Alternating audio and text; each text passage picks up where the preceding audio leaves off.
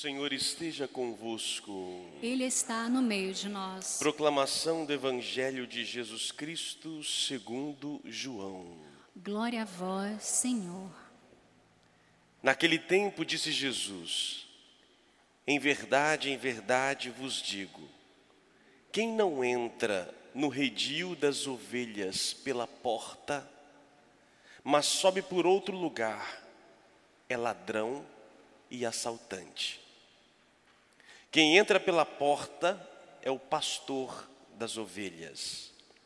A esse o porteiro abre e as ovelhas escutam a sua voz. Ele chama as ovelhas pelo nome e as conduz para fora. E depois de fazer sair todas as que são suas, caminha à sua frente e as ovelhas o seguem, porque conhecem a sua voz. Mas não seguem o estranho, antes fogem dele, porque não conhecem a voz dos estranhos. Jesus contou-lhes esta parábola, mas eles não entenderam o que ele queria dizer. Então Jesus continuou: Em verdade, em verdade vos digo, eu sou a porta das ovelhas. Todos aqueles que vieram antes de mim são ladrões e assaltantes. Mas as ovelhas não os escutaram. Eu sou a porta. Quem entrar por mim será salvo. Entrará e sairá e encontrará pastagem. O ladrão só vem para roubar, matar e destruir. Eu vim para que tenham vida e a tenham em abundância. Palavra da salvação. Glória a vós, Senhor. Que as palavras do Santo Evangelho perdoem os nossos pecados. Meus prezados irmãos que nos acompanham pelas redes sociais, pela internet, Antes de mais nada, muitos que me acompanham agora, em exato momento, estão com o coração dupla, triplamente feridos pelas perdas de seus entes queridos. Meus sentimentos a todos. Além do mais, da perda que coletivamente nós vivemos, a perda de nossa liberdade, do nosso ir e vir. E às vezes nos sentimos um pouco abandonados. Por outro lado, a liturgia de hoje vem nos lembrar uma das características de Deus. O nome de Deus na Bíblia são vários, vários nomes que atribuímos a Deus. O que salva é Jesus, o nome, o nome de Deus. Mas nós temos vários atributos: médico, rei, pastor, pão da vida, vinha, videira, e assim por diante, inúmeras comparações que encontramos na palavra de Deus para poder expressar não a natureza divina, mas as suas qualidades, a sua eficácia, as suas atribuições. A natureza de Deus não é rei, não é pastor. A natureza dele, não, ele é Deus.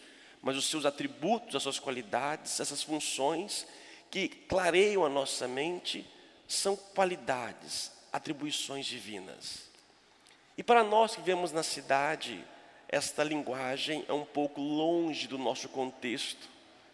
Até mesmo os que vivem na roça talvez tenham conhecimento, mas talvez nem tanto o que é cuidar, o que é ser ovelha, o que é ser pastor. E essa é esse atributo divino, humano, que Jesus traz para si. Só que hoje ele fala que além de ser pastor, ele é porta. Deus é porta e ao mesmo tempo é pastor, para nos mostrar o cuidado de Deus. Entretanto, neste mundo em que vivemos, temos ladrões e assaltantes. Jesus aqui ele faz um discurso muito mais do que uma alegoria, ele está tocando o âmago da fé judaica dos que precederam. Este evangelho que nós só encontramos em João. João é o que mais traz a analogia do pastoreio Mateus e Marcos citam muito pouco, mas João traz aqui uma bomba. Jesus, na boca de João, está chamando a religião judaica dos que precederam de ladrões e assaltantes. É verdade que essa profecia, essa palavra de Deus em Cristo é retomada, trazida do Antigo Testamento, lá do profeta Ezequiel. Que naquele tempo também Ezequiel vai profetizar e vai profetizar dizendo que vai surgir um Messias que vai pastorear e vai conduzir, porque naquele tempo os pastores de Israel não estavam conduzindo como deveriam conduzir o povo. Estavam extorquindo, tirando das suas ovelhas, mas não levando-as para Deus. Jesus então toma essa, essa imagem do pastor, que já é uma imagem do Antigo Testamento, já é uma imagem que refere-se a Deus, mas ele vai dizer que ele é o pastor e ele é a porta que quem não passar por ele não entra. A porta. O que é a porta? A porta me abre um acesso que sem ela talvez não, poder, não, não a teria. Tudo bem, posso ter uma janela, posso ter uma cerca, mas a porta é o caminho mais fácil, sereno, tranquilo para chegar a um lugar. Se eu não tenho uma porta, eu não consigo, mesmo que seja, não consigo adentrar. Talvez atrás dessa parede tem algo, e tem. Se aqui houvesse uma porta, esta porta me daria o acesso de poder descobrir o que tem do outro lado. Sim, poderia ser de vidro? Poderia. Poderia ter só uma cerca? Sim. Mas toda cerca e todo vidro é uma limitação. Eu posso invadir, eu posso quebrar, mas não estou adentrando dignamente. A porta é aquela que me dá a dignidade de poder entrar e passar e entrar em lugares que antes eu não conhecia, ou que me dá livre acesso. Quem não entra pela porta de Jesus ladrão e assaltante. No nosso Código Civil brasileiro, eis a diferença entre furto e roubos, me fala a memória. Um que você pode é, invadir e pegar sem contato com a pessoa, e o outro que você tem um contato e pode gerar uma violência. No Código Civil brasileiro não tem a categoria assalto, mas furto e roubo. Assim quer dizer que existem às vezes situações na nossa vida que nós somos invadidos sem a gente perceber, nos roubam ou nos furtam. Eu sempre confundo um do outro. E às vezes alguns apontam para nós, diante de nós, a nossa cara e nos levam a nossa dignidade, esperança, dinheiro e assim por diante. Diz Jesus que também em nossa vida de, de sermos pastoreados, muitas vezes tem pessoas que acercam de nós sem nós imaginarmos e nos roubam, nos furtam. Misericórdia, vai ficar a família inteira, furto e roubo, e eu vou descobrir no final, e depois vai ter um monte de perguntinha, resposta no inbox, padre, isso aqui é isso, aquilo é outro, mas tudo bem. E Jesus fala o seguinte: não, que Ele, somente Ele, é a porta e o pastor. Ele está dizendo o quê? Que aquele público que aquele povo, que aquela religião, que aquela cultura socioeconômica, política e religiosa é de assaltantes e de ladrões. E que se não houver uma mudança, uma conversão de todos e todos o aceitarem, continuaremos perdidos.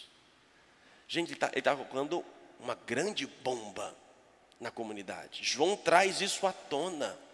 E João escreve isso né, já para o ano 90, 60 anos depois dos acontecidos, dizendo que, olha, esse sistema judaico romano não, não resolve, nos roubam, somente quem passa por Cristo. E este Cristo, meus irmãos, ele é o nosso pastor, porque, primeiro, ele nos conhece e nós escutamos a sua voz. Como é bom você ouvir uma voz e essa voz te dá uma tranquilidade, te dá uma segurança. É interessante que nos tempos de hoje, estamos ouvindo tantas vozes. Eu não encontro no meio político uma voz de pastor, nenhuma. Nenhum. E não tiro o chapéu para nenhum deles, porque não me traz. Não me traz uma palavra de consolo, pelo contrário. Tem roubado cada vez mais nossas alegrias, nossas esperanças. Esse nosso Brasil tem que modificar. Como diz a São Pedro, a primeira leitura de hoje, quando São Pedro falava para a comunidade judaica, o que vocês fizeram? Olha o que vocês fizeram. Mataram Cristo e o pessoal perguntou, disse, então, então o que, que devemos nós fazermos para poder reparar isto? Converta. Convertei-vos, diz São, Paulo, São Pedro. Convertei-vos a cada um de vós e seja batizado. Olha o que nós, o que os falsos pastores do mundo provocaram em nossa humanidade. Gente, o que estamos vivendo, isso é obra humana. Tem cardido no meio? Tem. Mas é de ganância humana, de falsos pastores, que estão extorquindo cada vez mais, que não estão preocupados com a ovelha, mas somente consigo mesmo. E aí diz São Pedro: olha o que vocês fizeram.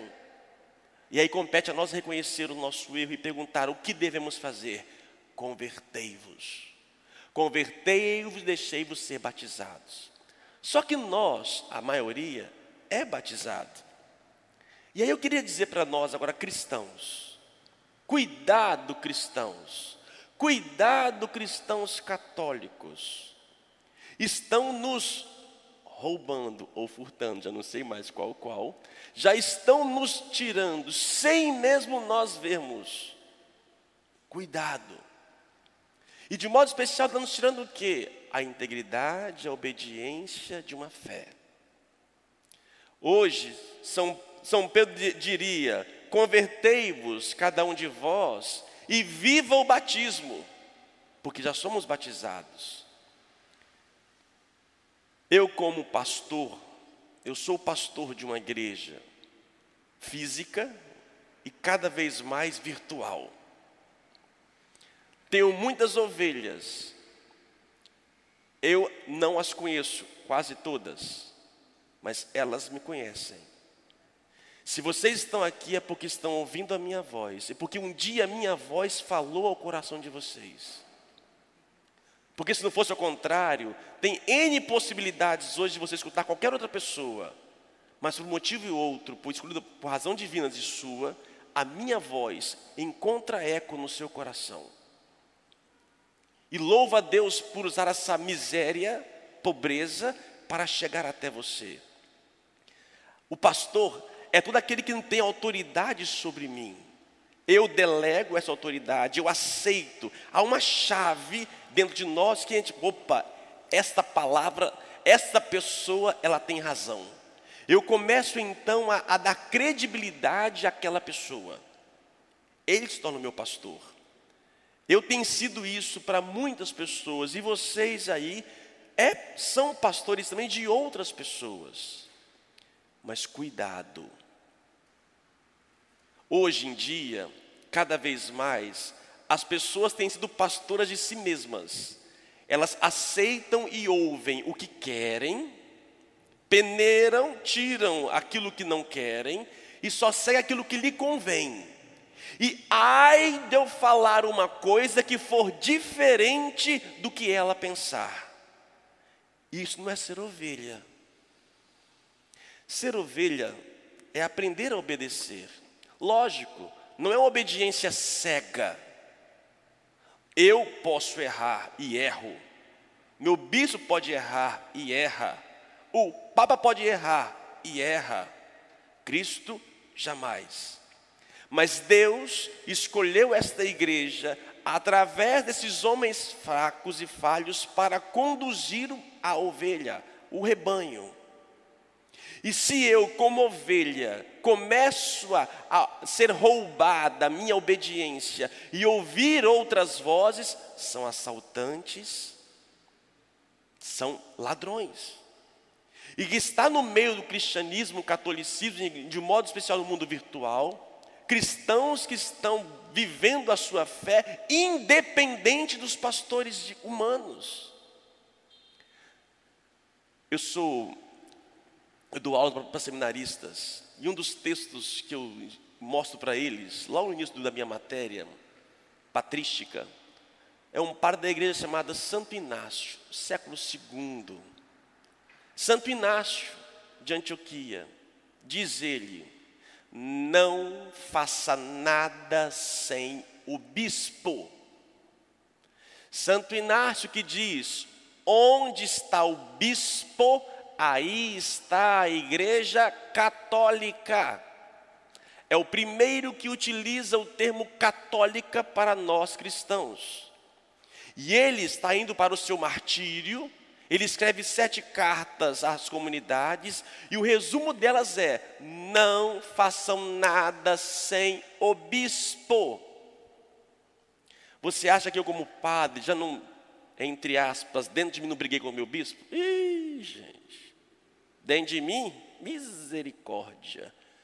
Já briguei muito com meu bispo, os meus bispos já na minha vida. Mas eu aprendi. Mesmo que eu tivesse uma imagem, uma ideia, talvez até melhor do que a deles, não por orgulho, mas eu aprendi na minha vida a obediência. É na obediência que eu vou escutando a voz, porque pode entrar por outros lados e não pela porta, pode entrar outras vozes, mas são ladrões e assaltantes. Por que estou dizendo isso? Há um movimento hoje nas redes sociais, e alguns de mundial. Bispos, devolvam nós a missa. Temos direito à comunhão. Como se fosse nós, padres e bispos, tivéssemos proibido vocês de virem às igrejas. Como se fosse nós, a nossa prepotência de fechar as nossas portas. Como se nós quiséssemos fechar as nossas igrejas. Como se nós não dependêssemos de vocês. Que imagem é essa que fazem de nós? Será que no mundo de hoje vocês alimentam que o, o, o comunismo está tão enraigado na igreja que nós queremos acabar com o cristianismo? Como podem achar que dentro da igreja há esse movimento para poder tirar vocês daqui e que nós não queremos dar a Eucaristia para vocês? Como podem chamar-nos de covardes, dizendo que o comércio está buscando para lutar se aberto e a igreja está se fechando? Como podem atrever e falar a voz os pastores que lutam dia e noite para poder oferecer ao seu povo o melhor de si? Sabe o que é o coração de um bispo? Sabe qual é o coração de um pastor? Como vocês têm ouvido outras vozes que estão roubando, estão furtando, e vocês menos percebem que está entrando não pela porta, mas pela janela. É uma dor para nós, pastores, não poder estar aqui com o povo todo. Embora aqui, nessa igreja, nunca fechei as portas, mas também nunca incentivei que viesse aqui como um genocídio, como, como um assassinato coletivo, um suicídio coletivo, onde todos nós pudéssemos, ou talvez colocasse uma cancela, só entra quem tem X idade, menos idade e por diante. Vamos entrar agora com critérios. Se o comércio voltar a funcionar, voltará com horários reduzidos, poucas pessoas nas lojas, para poder entrar em escalas. Vamos fazer isso nas igrejas também? Amados irmãos, eu sei do desejo de vocês de Eucaristia. Eu sei dos desejos de vocês de verdes pastagens. Eu sei que vocês estão querendo comungar. Eu sei que vocês querem comungar do Cristo que nos leva para pastagens verdejantes. Mas não esqueçam, não esqueçam que a comunhão, ela não se restringe ao altar. A comunhão eucarística é a, é a forma plena da presença real de Cristo. Concordo? E devemos e temos sede dela. Mas está com sede? Quer comungar? Vai lavar os pés das pessoas. Dizem nas redes sociais que nós, bispos e pastores e padres, estamos com vergonha de, ou medo de acolher as pessoas aqui nas igrejas por causa do Covid.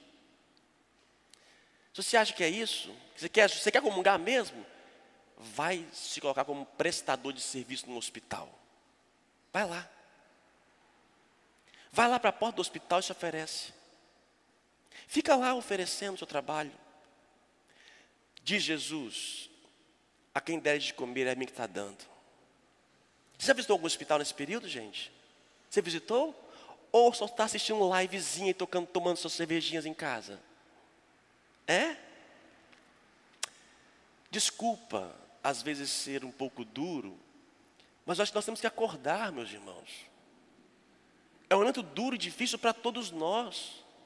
E que não há um movimento interno da igreja para banir, não. Há uma dor, todo mundo sangrando e querendo encontrar o melhor caminho possível.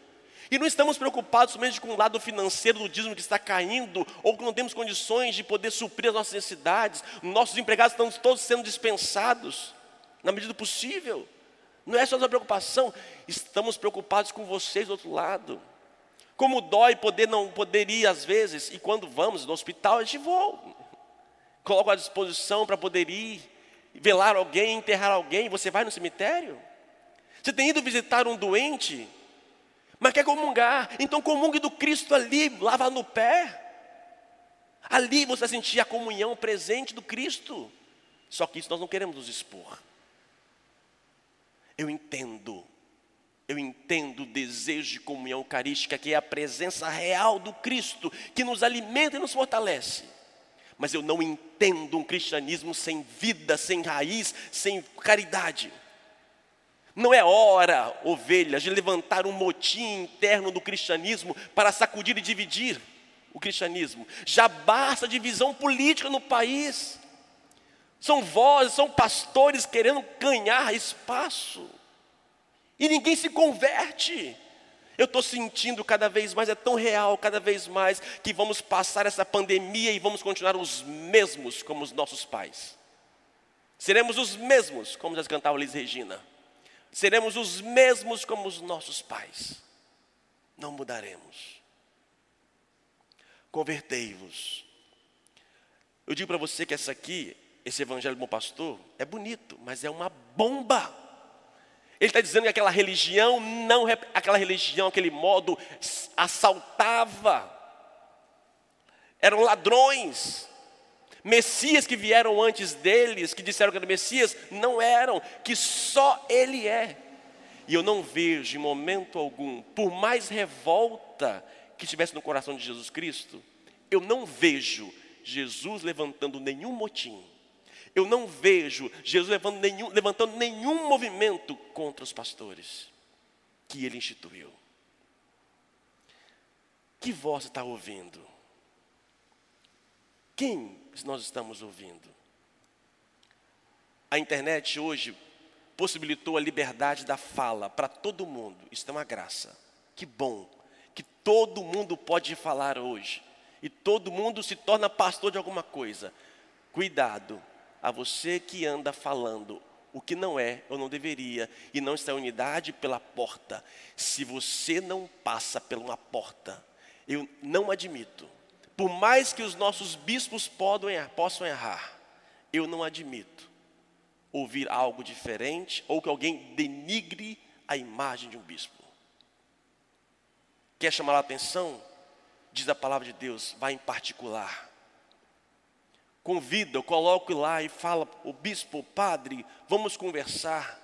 A Bíblia nos ensina isso, a porta nos ensina. Se um irmão erra, chama em particular, conversa com ele e ali sim. Se não, aí chama uma testemunha. Se não, aí você chama a igreja. Mas não verbalize tudo. É tão triste ver os cristãos brigando. E se nós estamos vendo nosso, nosso período de exílio, olha o povo de judeu. O povo judeu ficou, ficou 70 anos exilados, 70 anos sem viver o sacrifício, e não tinha transmissão ao vivo, não. Hoje estamos vendo o nosso exílio. Muitos não podem vir e não vêm. Sim, é uma dor para todos. É um exílio. Viva a sua fé no seu exílio. Comungue espiritualmente, sim. E na medida do possível, você tem condições, como nós aqui após a missa oferecemos graças ao nosso, graças ao nosso bispo, que permitiu distribuir a Eucaristia a vocês, que não podem aqui estar. Vivam isso com alegria, com a força de Deus. Não levantemos, cuidado com os ladrões, cuidado com os assaltantes. Convertei-vos e vivam o batismo de vocês. Jesus diz que ele foi obediente até a morte e morte de cruz. Está na hora da gente rezar assim: Pai, afasta de mim esse cálice. Pai, seja feita a tua vontade e não a minha. Deixa de ser egoísta, prepotente, exigente. Seja ovelha, senta, ouça, obedeça. A obediência é tudo. Se ele obedeceu, quem somos nós? Mas se os nossos pastores forem infiéis, se forem errados, Deus há de conduzir. Ninguém erra pela obediência. E mesmo que os nossos pastores nos levem para outros caminhos, você pode ter certeza que Deus vai te levar para um caminho pronto, um caminho de verdes pastagens. Nós não somos perfeitos, nós pastores, fazemos os máximos que podemos, erramos sim, mas buscamos a todo momento ouvir a voz de Deus. E eu termino. Neste tempo de quarentena, volto a fazer a pergunta para você: você está ouvindo o quê? Quem? O que, que mudou na sua vida nesses dias? O que, que você já olhou dentro de você que precisa ser convertido? E o que, que de concreto mudou em você? Ô oh, ovelha. O que estamos vivendo pode parecer difícil, mas é um tempo de graça. É um tempo de graça para quem sabe aproveitar. Agora, outras ovelhas não verão como assim. Não se preocupe, quem segue a voz de Deus, Ele há de nos chamar. E quando essa voz chegar, você vai reconhecer. Ah, vai. Quando a voz for de Deus, você vai sentir lá no coração tremendo. Agora, se é uma voz que dispersa, cuidado, não siga homens siga Ele. E Ele está aqui dentro. Ó. Nós que somos batizados, Ele está aqui dentro. Para um pouquinho para ouvir. Já que está em casa há muito tempo, larga um pouco a televisão, o celular. Para para ouvir um pouquinho. E ouça. Quem tem autoridade sobre você? Qual é a voz que fala mais alto para você? Qual é o seu Messias? Louvado seja o nosso Senhor Jesus Cristo.